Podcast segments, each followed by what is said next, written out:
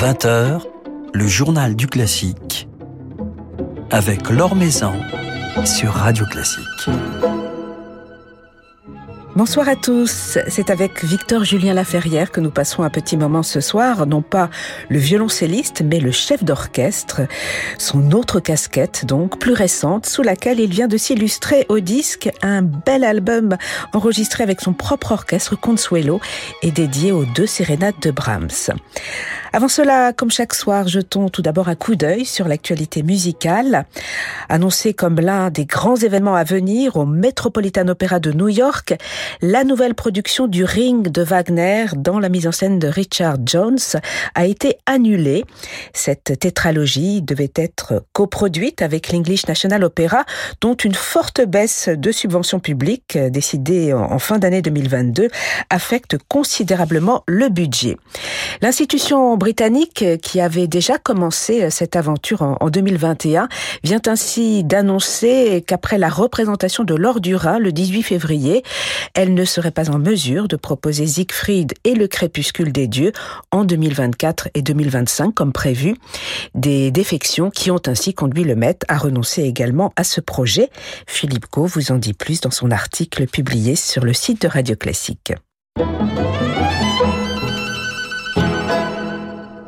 Comme chaque saison, le Théâtre des Champs-Élysées invite le jeune public à vivre l'expérience de l'opéra participatif.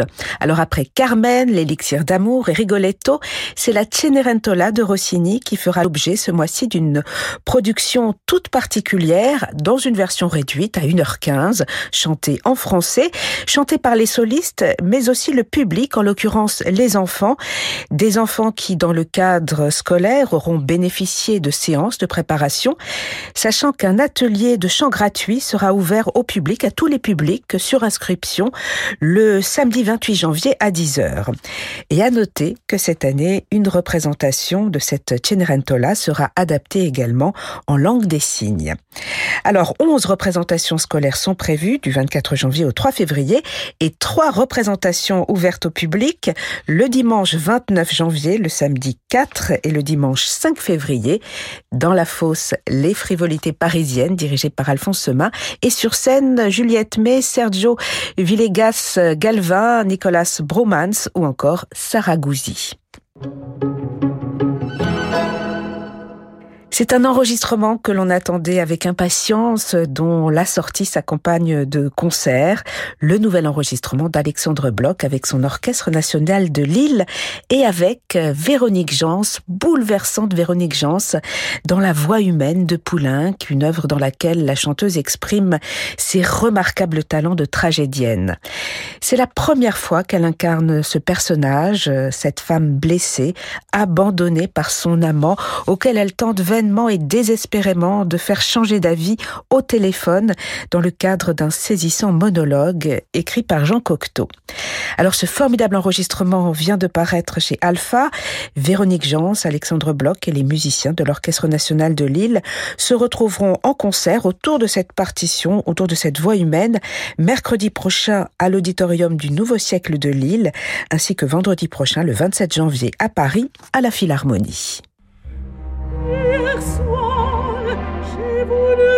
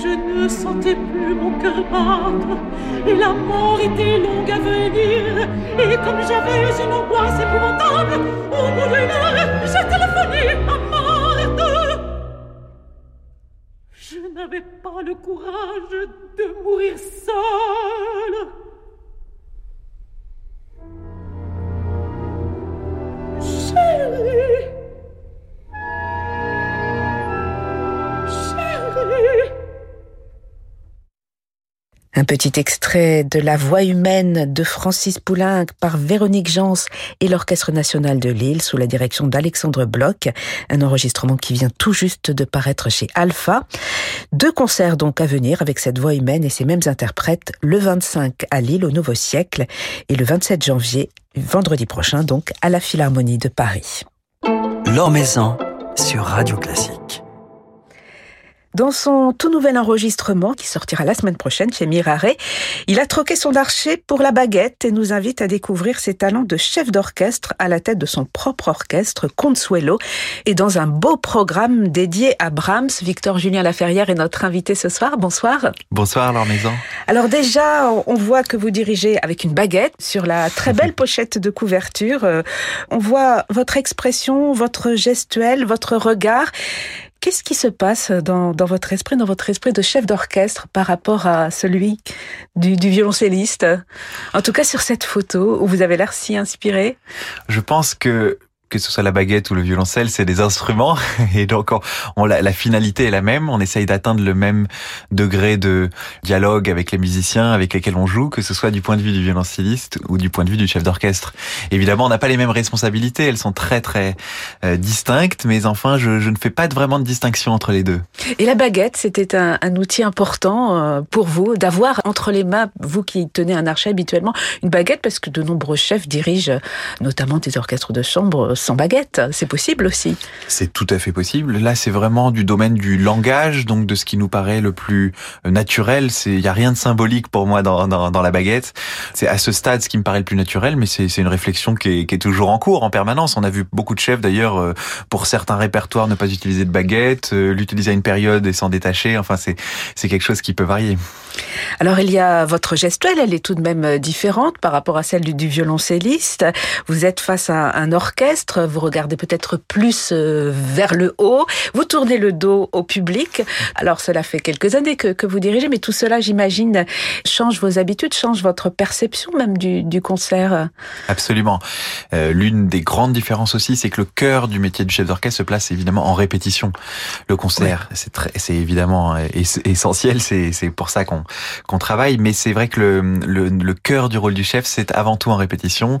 Euh, si on revient aux fondamentaux, aux basiques, le, le rôle du chef d'orchestre à la base, c'est de faire gagner du temps, parce que euh, quand il s'agit d'opéra ou d'orchestre symphonique, le temps, ce sont des sommes considérables. Donc à la base, le rôle du chef est là, et ensuite c'est toute une série de décisions qui doivent être euh, pensées pour faire partie d'un tout artistique. Moi, j'ai une vision de la direction d'orchestre qui se rapporte toujours à ces fondamentaux-là, euh, très pratiques d'une certaine manière.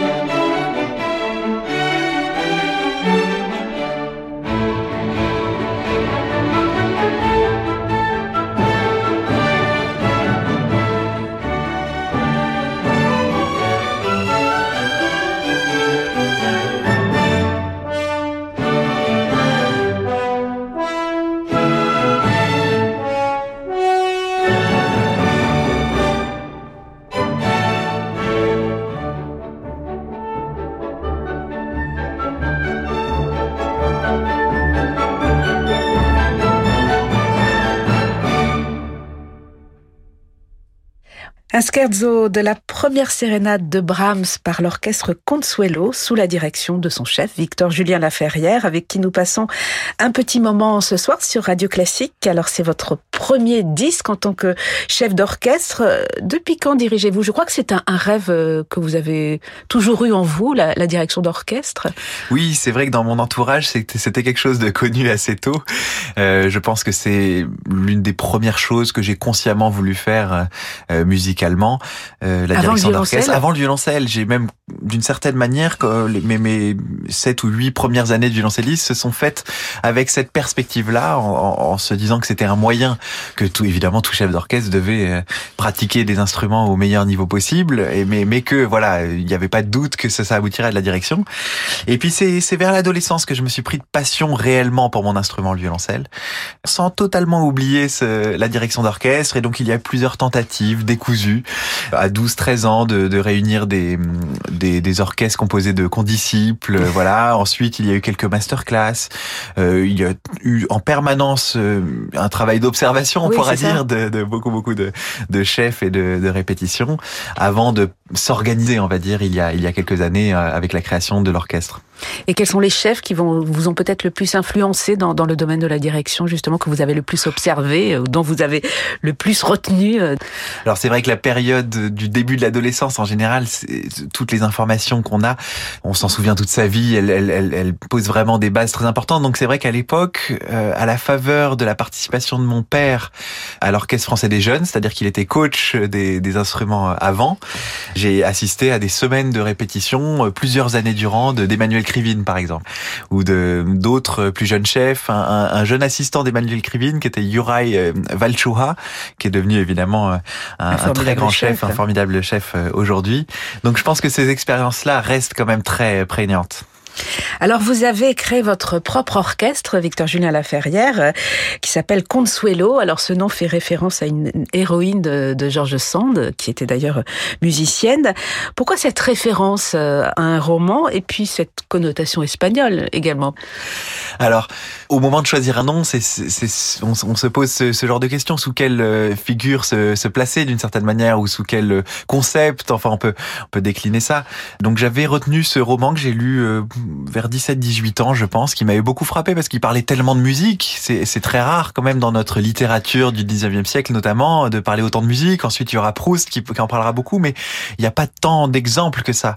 Donc euh, ce, cette immense fresque euh, de Georges Sand, qui elle-même évidemment, on, on, on sait c'est les connexions qu'elle avait avec avec Chopin.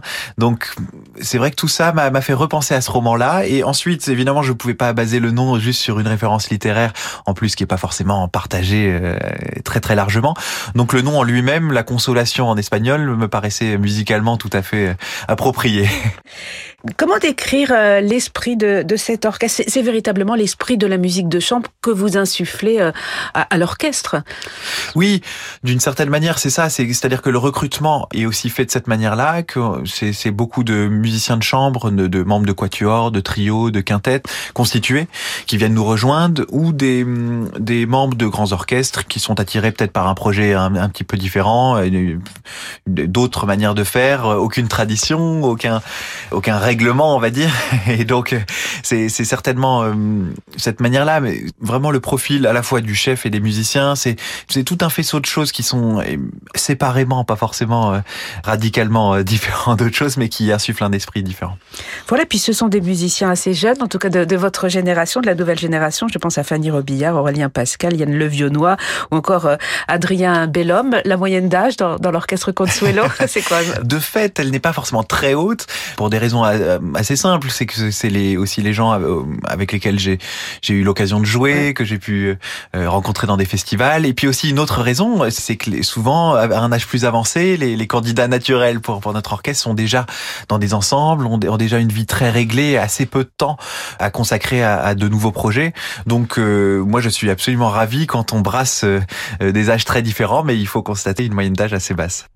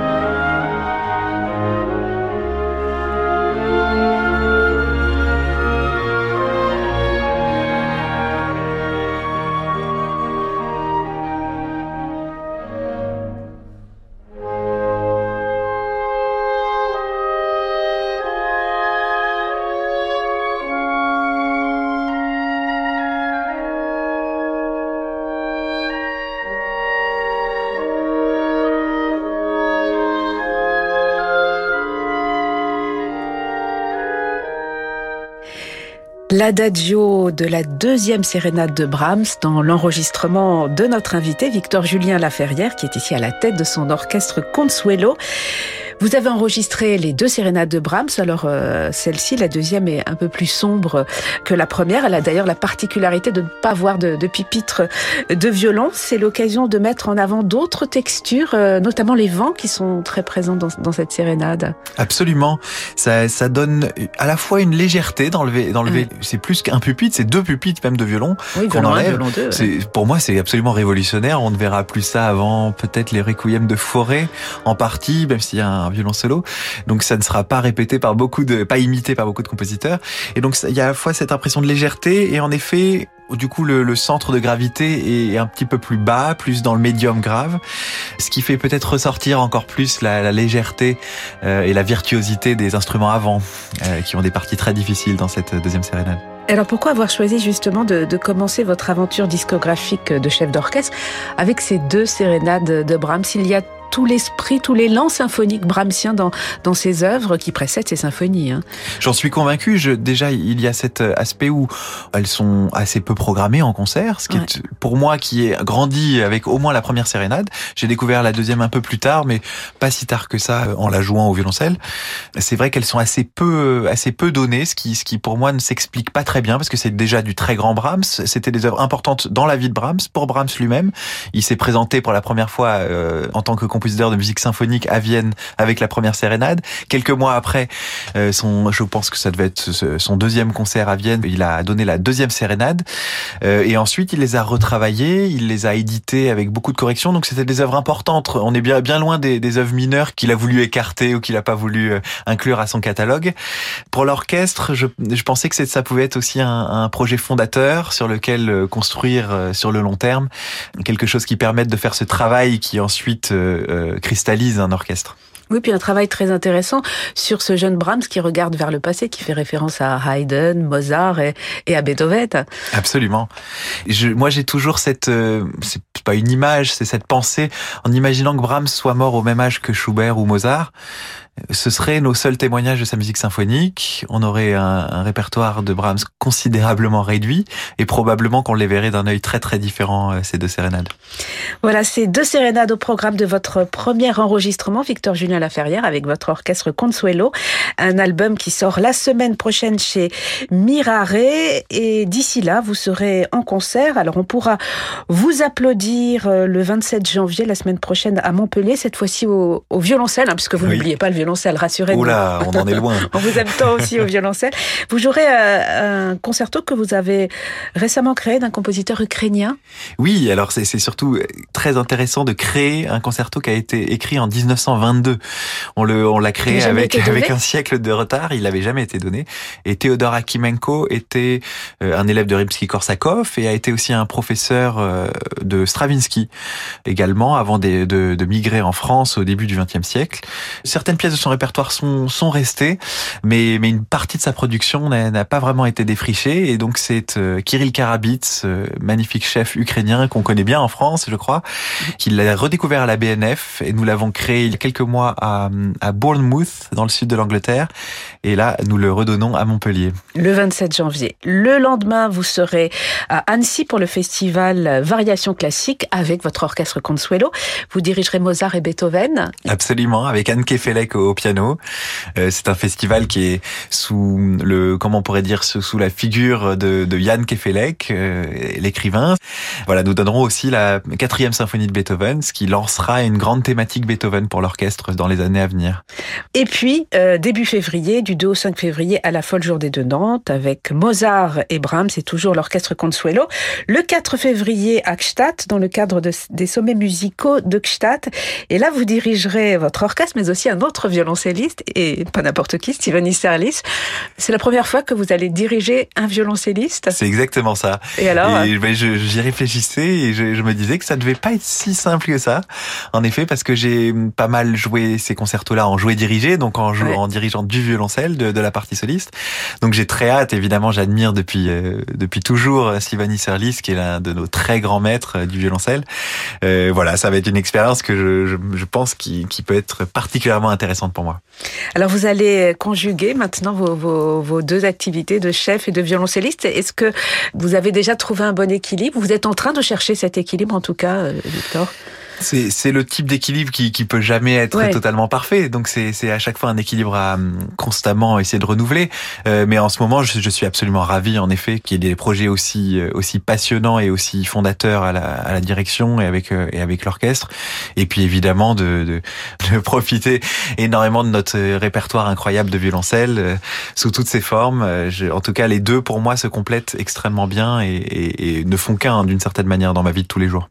Et puis on pourra d'ailleurs également vous entendre au violoncelle le 25 février avec Théo Fouchéneret. Ce sera à Saint-Rémy-de-Provence dans un programme de, de sonate. Absolument. Théo Fouchonneret, c'est l'un de mes partenaires euh, privilégiés, euh, avec qui d'ailleurs nous avons enregistré un, un disque pour la Fondation Bruzane sur des compositrices, euh, voilà comme Henriette Renier que qu'on a redécouvert, euh, Mel Donc un disque qui sort et bientôt Nadia au Boulanger, printemps. exactement. Voilà. On attend la sortie de, de, de cet album. euh. Merci en tout cas d'avoir passé un moment avec nous. Victor Julien Laferrière, on va se quitter avec euh, encore quelques notes de Brahms euh, extraites de cet enregistrement avec l'orchestre Consuelo qui paraît donc la semaine prochaine chez Mirare. Merci beaucoup. Un grand merci.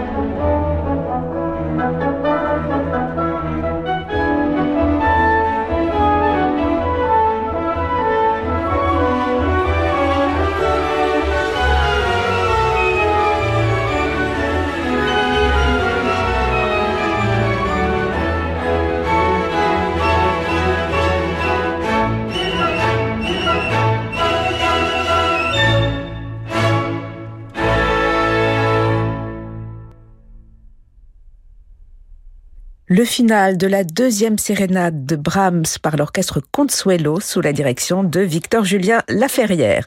Voilà, c'est la fin de ce journal du classique. Merci à Baptiste Dupin pour sa réalisation. Lundi, c'est Raphaël Pidou qui sera à notre micro dans le journal du classique en compagnie du jeune violoncelliste Léo Ispire, membre de l'Octuor Cello 8, dont le tout premier enregistrement vient de paraître. Très belle soirée, soirée qui se prolonge en musique sur Radio Classique avec Francis Noël.